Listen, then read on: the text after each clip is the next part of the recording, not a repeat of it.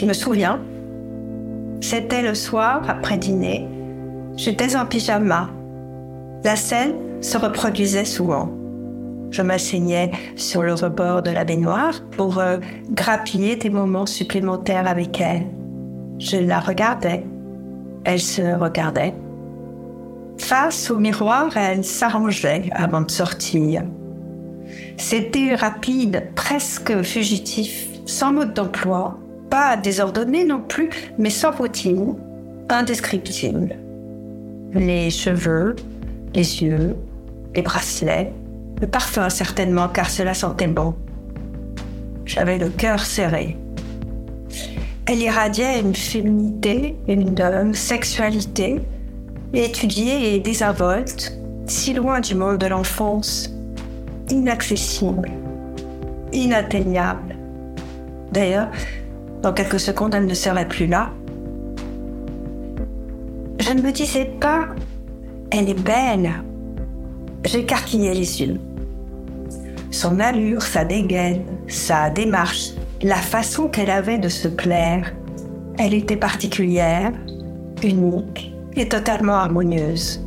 Je crois que c'est là, dans cette salle de bain rose, carrelée de noir, puis courant jusqu'à la porte d'entrée, franchissant le seuil de quelques pas sur le palier pour prolonger jusqu'à la dernière seconde, jusqu'à la dernière goutte sa présence, c'est vraiment là que pleine d'appréhension et d'admiration, j'ai fait connaissance avec l'élégance. Nathalie Riquiel, je suis auteur. Avant cette vie d'écrivain, euh, j'ai dirigé la société Sonia Riquiel que ma mère avait créée. J'ai trois filles. C'est une vie de matriarcat. Ma mère avait quatre sœurs. Et en fait, euh, l'environnement euh, féminin, les femmes, je crois que c'est ce que je connais de mieux au monde.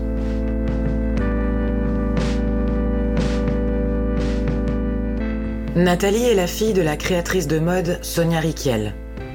Fusionnelles depuis l'enfance et jusqu'à la mort, elles ont aussi partagé la passion de leur métier pendant des années, à la tête d'une grande maison de couture. Nathalie et Sonia, c'est l'histoire d'une vie exaltante et d'un modèle de femme libre et créative, avec parfois certaines zones d'ombre aussi. C'est dans ses bureaux à Paris que Nathalie me parle de ce lien puissant, entouré des dessins de mode de sa mère.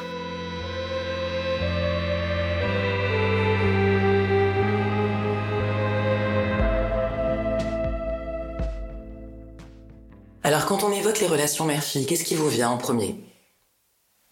Ce qui me viendrait en premier, c'est la folie de l'attachement, la folie du lien. Et euh, c'est quelque chose de plus fort que tout, je pense, contre quoi euh, il est euh, idiot de lutter, parce que c'est un lien qui peut devenir totalement envahissant. Il faut l'accepter. On peut s'en éloigner, on peut rester au sein, mais lutter contre semble absurde parce que c'est ce qui fait euh, qu'on est là. Je pense que ces neuf mois passés euh, intraméros, si je puis dire, euh, sont absolument indéfectibles. Il y a une phrase là sur une affiche dans votre bureau dans lequel nous sommes. Est-ce que vous pouvez me lire cette phrase qui est tirée d'un de vos livres? Oui, c'est une phrase qui m'est venue en regardant un de ses dessins. Et cette phrase dit Être moi, ce n'est pas être toi, ni le contraire de toi. Et ça résume tout pour moi. C'est-à-dire euh, se construire avec une mère géniale, pas géniale, fantastique, pas fantastique, etc. Mais se construire ni dans l'identité, ni dans le contraire.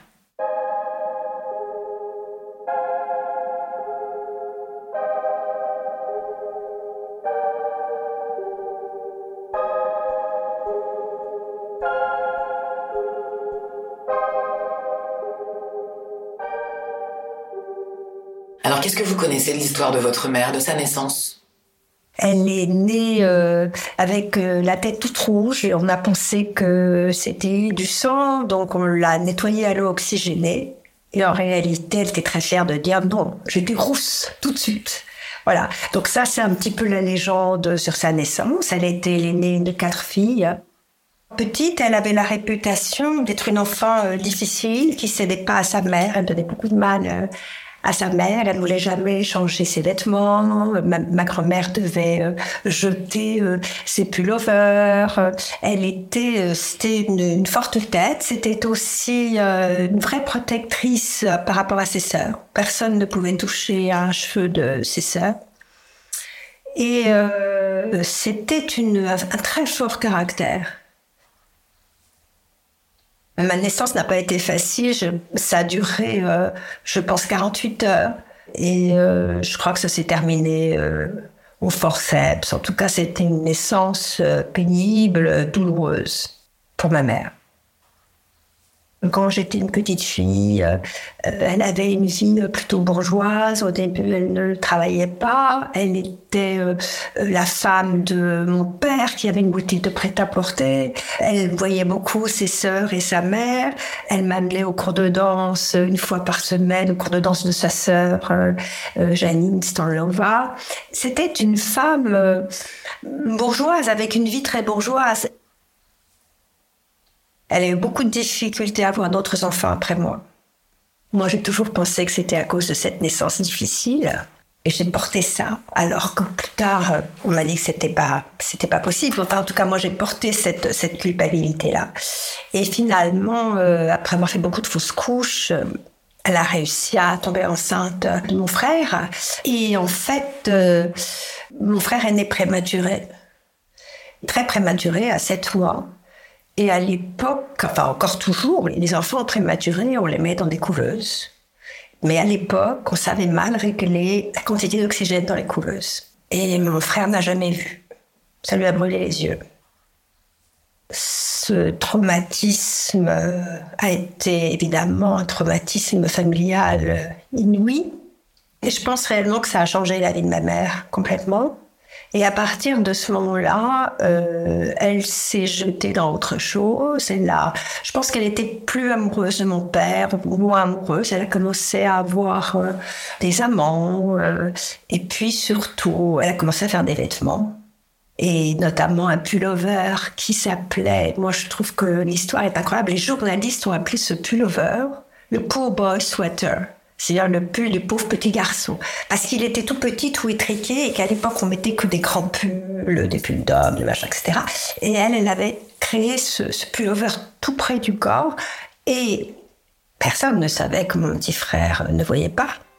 Et très étrangement, les journalistes ont appelé ce, pull le Poor Boy Sweater, ce que, je trouve hallucinant personnellement. Et à partir de là, euh, il y a eu beaucoup de succès, un succès rapide.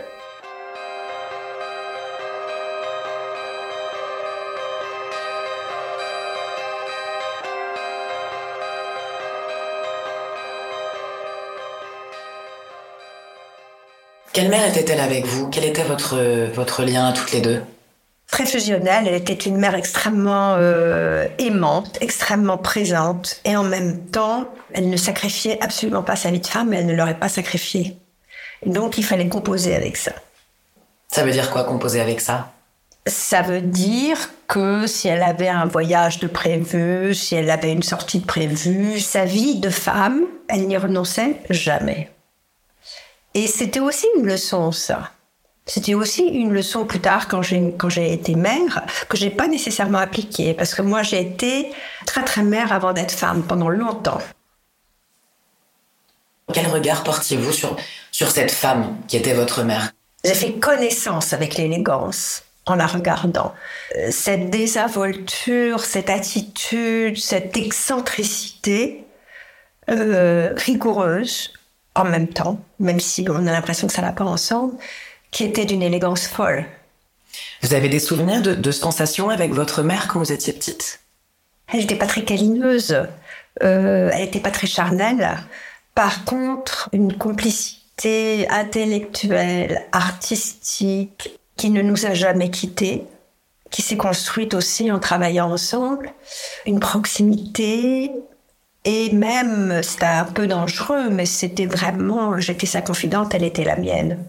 Ce qui est quelque chose qui ne se passe pas vraiment avec mes filles et que je, que je ne reproduis pas et, et qu'elles ne souhaitent pas reproduire parce que c'est une relation qui était quand même tellement fusionnelle et envahissante qu'elle laissait peu de place aux autres. Et je pense que c'était la plus grande force de ma vie, cette relation. Et en même temps, elle était assez excluante.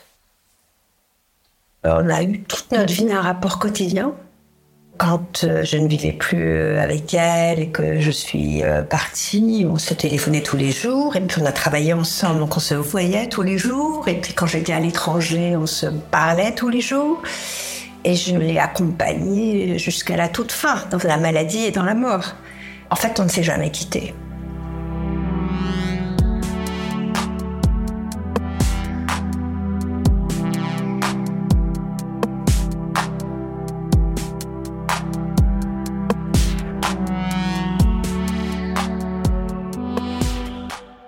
Ma mère est une femme qui s'est totalement transformée physiquement, intellectuellement, socialement, et qui s'est, je ne sais pas si c'est le mot libéré, mais en tout cas qui a vécu une mutation incroyable. Et c'était euh, rétrospectivement absolument fascinant à regarder. Elle avançait, c'était une frondeuse, donc euh, elle faisait tout ce qu'elle voulait faire. Et il fallait avancer avec elle elle s'est émancipée de tout. Et elle a vécu une vie alors de chef d'entreprise. Elle a fondé sa société, la société Sonia Elle faisait ce qui lui semblait juste de faire pour elle, sans se soucier exactement du regard des autres. Par exemple, dans sa mode, quand elle était euh, euh, connue, la maison Riquel, c'était des vêtements chers, euh, pas accessibles au plus grand nombre de femmes, etc. Et euh, elle a été la première créatrice de mode à dessiner des vêtements pour les trois Suisses, des vêtements Sonia Riquel pour les trois Suisses pour que plein de femmes puissent s'habiller en Riquel. Et à l'époque, les commerciaux qui s'occupaient de la marque euh, disaient non, mais c'est pas possible, les femmes qui sont nos clientèles ne vont jamais vouloir, etc. Elle a toujours été dans cette démarche euh, de faire ce qui lui semblait juste à elle. Et de, la même façon, elle a, divorcé de mon père. Elle est partie euh, avec mon frère et moi sous le bras, alors que mon père s'occupait complètement de l'éducation de mon frère et que c'était un acte à l'époque de, très grande bravoure. Voilà, donc c'est une femme qui avançait et qui était profondément libre. Ça ne veut pas dire qu'elle faisait tout bien ou que j'étais d'accord avec tout ce qu'elle faisait, mais c'était une vraie leçon de liberté.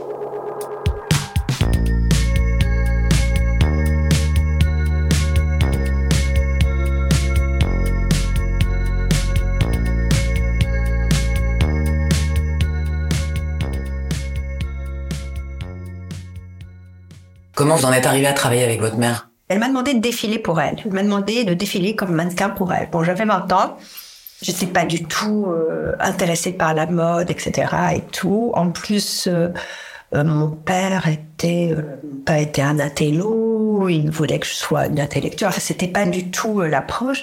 Et là, il y a un tsunami. Mon père meurt et elle me dit je voudrais que tu défiles dans le prochain défilé. Alors c'était des défilés euh, euh, dans la boutique, il y avait cinq mannequins, rien à voir avec les défilés d'aujourd'hui, mais c'était quand même euh, vraiment un truc fou, quoi. Et je me suis dit, je me suis toujours dit, elle a dû faire ça pour m'aider à me relever de cette mort tragique, et en même temps, J'étais sûre que si elle avait pensé que j'étais pas capable de le faire, ou que si je ne ferais pas bien, ou que ce elle me l'aurait jamais demandé. Parce que c'était le plus important quand même, la mode. Donc, c'était un drôle de truc, en fait. Et je l'ai fait. J'ai relevé le défi, je l'ai fait. C'était incroyable de me retrouver dans ce contexte. C'était devenir femme, mais les yeux les plus importants, ceux de mon père, n'étaient pas là pour me voir. Et en même temps, il aurait peut-être désapprouvé. Donc c'était un peu bizarre, quoi. Ensuite, je l'ai rejoint. Elle m'a demandé de la rejoindre. J'ai un peu tout fait dans la maison. Euh, j'ai fait le commercial, j'ai fait des licences, j'ai dessiné des vêtements d'enfants. Euh, et puis, de fil en aiguille, euh, je suis devenue directrice générale, présidente, etc. C'était à la fois des moments de bonheur incroyables, de créativité incroyable, et aussi des moments de très grande difficulté personnelle parce que même si vous êtes très très bonne, il faut être bonne pour être la fille de quelqu'un de connu et travailler avec cette personne, de toute façon, vous serez toujours la fille. Vous êtes la fille. Donc, euh, à vous, on ne vous pardonnera jamais rien. Et dans le couple entre ma mère et moi, dans le travail, tout le monde a dû les Sonia. Et moi, j'avais pris les fonctions de présidence, etc. Donc, j'avais pas toujours le bon rôle. Donc, c'est pas toujours très facile. Et l'autre chose qui n'a pas été facile, c'est que j'ai quand même employé absolument toute mon énergie et avec un bonheur inouï à faire développer la personne rituelle et faire développer la personne rituelle et c'est faire irradier aussi ma mère et à un moment donné quand l'affaire euh, a pris du poids a vieilli que les clientes euh, qui étaient des, un vrai fan club euh, ont vieilli aussi et qu'il a fallu un peu dépoussiérer tout ça et renouveler et que j'ai été mise en avant et qu'on a commencé à voir mon portrait, parler de moi, euh, qui a eu des papiers, etc. Ça a été extrêmement difficile pour ma mère de le supporter parce qu'elle était extrêmement narcissique c'était difficile. C'était difficile. Le jour où il y avait eu ce portrait de moi euh, dans un grand quotidien, quand je suis arrivée chez Richel, on entendait les bouches voler. Parce que les gens étaient terrifiés euh, par le fait que ma mère était furieuse. Et quand il y avait des choses sur moi dans la presse, j'avais une double lecture. Une première pour voir s'il y avait rien dedans qui allait fâcher ma mère et une autre pour voir s'il y avait rien dedans qui allait fâcher mon mari. Et qu'est-ce qui comptait le plus? Ma mère. Ma mère, mais c'était pas marrant. C'était comme une culpabilisation, quoi. Alors que ce que je faisais, c'était pour la marque. Ça a impacté votre relation? Votre relation mère-fille euh, personnelle, privée? Ça aurait pu l'impacter, ça n'a pas impacté parce que j'aimais ma mère plus que tout et que j'ai beaucoup pris sur moi. Et ça ne m'a pas empêché d'avancer et de faire ce que j'avais à faire.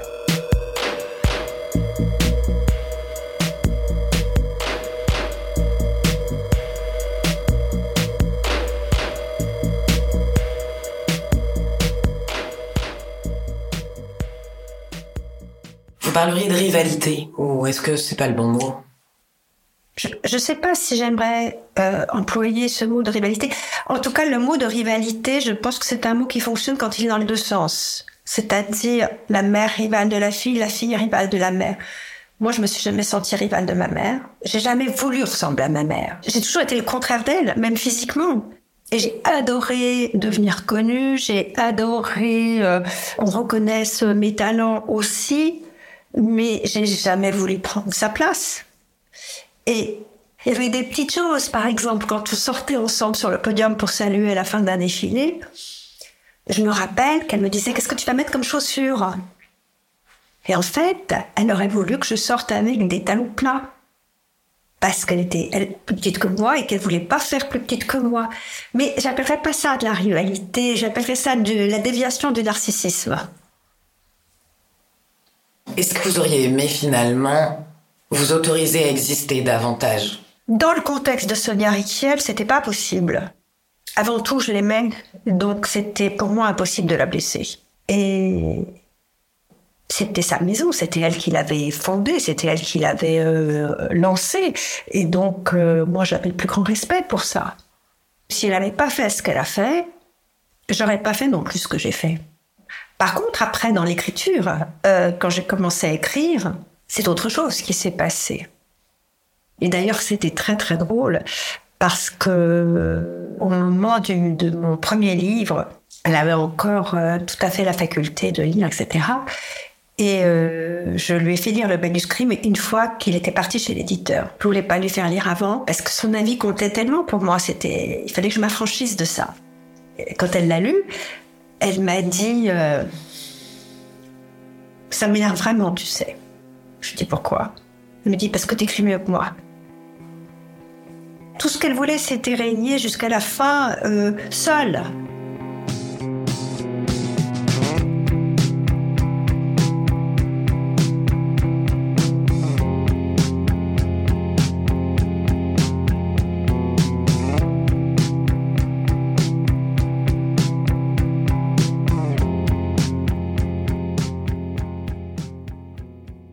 Alors vous êtes devenue mère, vous aussi. Vous êtes devenue mère de filles, de trois filles.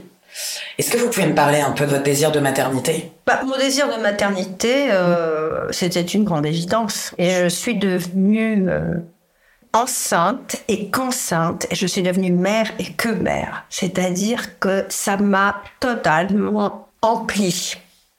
Je n'étais accaparée que par mes grossesses et mes enfants. Et la séduction, ça ne m'intéressait absolument plus, quoi. C'est revenu plus tard. Ma vie a changé à la seconde où j'ai accouché de ma première fille. Il y a un filtre dans, votre, dans ce que vous voyez, c'est-à-dire il y a toujours votre enfant qui est là. Et vos enfants après. Vous n'êtes plus seul au monde. Est-ce que votre maternité, elle a modifié votre rapport avec votre mère? Et cette relation très fusionnelle, parce qu'il fallait faire de la place à vos filles pas du tout, ça n'a rien changé du tout. C'est ma mère qui est complètement immiscée, euh, qui est devenue une grand-mère absolument merveilleuse, qui adorait ses petites filles et qui a naturellement euh, pris sa place euh, et, d'une façon très excessive, très très excessive. Par exemple, je me rappelle très bien, c'est une anecdote, mais c'est quand même vraiment intéressant. Ma première fille, quand elle est née, en fait, je voulais tellement une fille. Je voulais tellement des filles. Je suis tellement heureuse d'avoir eu trois filles que par superstition, j'avais fait des listes de prénoms de garçons. Et elle est née, c'était une fille magnifique. Et ma mère était évidemment là, euh, à, à là dans la salle d'attente de, l'hôpital. Et maman nous a dit, bah, Tatiana, c'est tellement joli, vous trouvez pas? On l'appelait Tatiana. Des années plus tard, des années plus tard, j'ai appris qu'en fait, elle avait voulu m'appeler Tatiana, que mon père avait refusé. Vous voyez jusqu'à quelle fois elle s'immisçait dans ma vie c'est ça c'est drôle, c'est une anecdote drôle. J'ai jamais regretté d'avoir appelé ma fille Tatiana, mais c'était à ce point-là, quoi. C'est-à-dire que elle était présente dans tout. Mais vous savez, quelqu'un qu'on laisse être présent dans tout à ce point-là, c'est aussi parce qu'elle était absolument merveilleuse. C'était magnifique d'être à côté d'elle, de vivre avec elle, de faire des fêtes avec elle, de partager euh, des tas de choses. C'était pas un pensum, c'était pas une punition. C'était euh, quelque chose d'exceptionnel.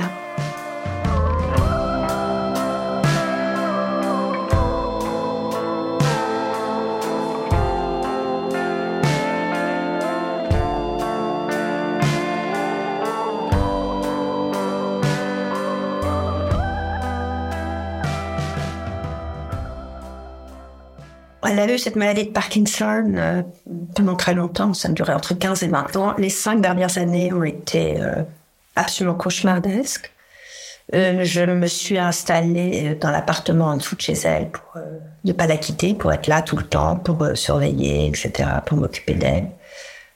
C'est un traumatisme dont je ne me remettrai jamais de voir cet être que j'aimais plus que tout au monde souffrir et lutter en permanence contre cette souffrance. J'étais son garde-fou. Donc en fait, euh, à un moment donné, euh, c'était moi qui l'empêchais de faire des tas de choses, de dire des tas de choses, parce que ça, ça elle avait plus du tout de contrôle. C'est une maladie euh, dégénérative. Par contre, il y a une chose qui m'a beaucoup, beaucoup appris, et je m'attendais pas du tout à ça. C'est le cycle de la vie. C'est-à-dire que quand vous naissez bébé, vous êtes euh, totalement dans la dépendance, notamment de votre mère. Mais ce qui se passe dans la fin de vie, c'est exactement la même chose, à l'inverse. C'est-à-dire que moi, en plus, ça s'est fait d'une façon incroyable, c'est qu'un jour, ma mère s'est mise à m'appeler maman. Et euh, elle n'a pas fait une fois ou deux, elle s'est pas trompée. Elle m'appelait maman. Et euh, je lui ai dit, écoute maman, je veux bien que tu m'appelles maman. Je suis d'accord, mais tu restes ma mère. Elle m'a dit, il n'y a pas de problème ma chérie. Et à partir de là, elle est devenue mon enfant. C'est-à-dire que euh, ben, elle perdait toute son autonomie. Donc elle est redevenue un enfant, puis un bébé. Et tous les soins qu'on peut donner à un bébé, de la même façon, euh, on les donne à une mère vieillissante jusqu'à la mort, qui est comme l'accouchement. Et moi, j'ai le sentiment que ma mère, je la porte en moi. J'ai vu ma mère redevenir euh, une petite fille, une enfant, un bébé, et puis mourir. Le, avec moi. Tu nais, tu apprends, et puis tu désapprends et tu meurs. C'est comme une boucle. Comment est-ce qu'on vit l'absence ensuite quand on a un tel lien avec sa mère? Comme la fin était épouvantable. Je dirais pas que c'est un soulagement parce que tout le côté, euh, elle souffre plus, etc. Bon, non. Mais ce qui est présent et qui reste présent longtemps, c'est les images, c'est toute la difficulté de la fin et c'est de ne pas avoir accès au moment heureux, au moment d'avant. C'était impossible de me rappeler d'elle avant, tous les trucs géniaux qu'on a fait ensemble, tous les moments de bonheur, tous les moments de plaisir. C'était pas possible parce que ce que j'avais vécu et ce qu'elle avait vécu était trop douloureux. Donc ça, ça a pris très très longtemps. Ça, ça a été très très dur. Quelle place est-ce que vous avez laissé à vos filles dans le deuil de votre mère? Est-ce qu'elles vous ont beaucoup soutenu Est-ce que vous les, vous les avez laissées euh, vous accompagner dans ce deuil? Ah oui, oui, bien sûr. Elles étaient, euh, mes filles d'abord étaient très attachées à leur grand-mère. C'est une relation très forte. Et elles ont fait des discours merveilleux à son enterrement. Et euh, il y avait ma, ma peine, ma tristesse, la tristesse de leur mère, mais il y avait leur propre tristesse. Et la mort de ma mère a été euh, une béance inouïe pour tout le monde. C'était un vrai chef de famille. C'était, voilà, c'est une grand-mère qu'elles adoraient. Donc, si vous voulez, elles avaient à gérer leur propre deuil. Et pas que euh, celui de leur maman.